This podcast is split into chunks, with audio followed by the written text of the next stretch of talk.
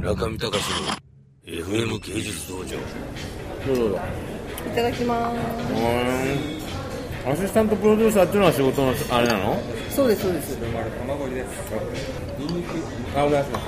す業界何年ぐらいですか何年目ぐらい今19年ですねうわ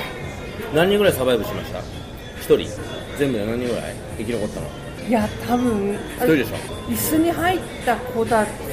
ていうのは、まあ、技術さんとかは何人も一緒あはいはいに同じ同期とかはいるんですけど、2人か3人ぐらい何人ぐらい入りました全部ちょうどバブルの頃バブル終わった後えっと、私は共同テレビっていう名前で今お仕事させていただいてるんですけど実際はフリーなのでああそうなんだでいろんな会社で今もやってたりはするんでで本当にアシスタントプロデューサーやったりプロデューサーやったり、制作進行っていう立場になったりとかで今回はカメラも回しております本当ですよねあでももうほぼ生き残ってないですねみんなでしょあの皆さん幸せな結婚をされてやめていくそう方そうもそうそたくうさんいらっしゃるそうのそうでそうそう僕とかもほとんどっていうかゼロですよ生き残りうんっ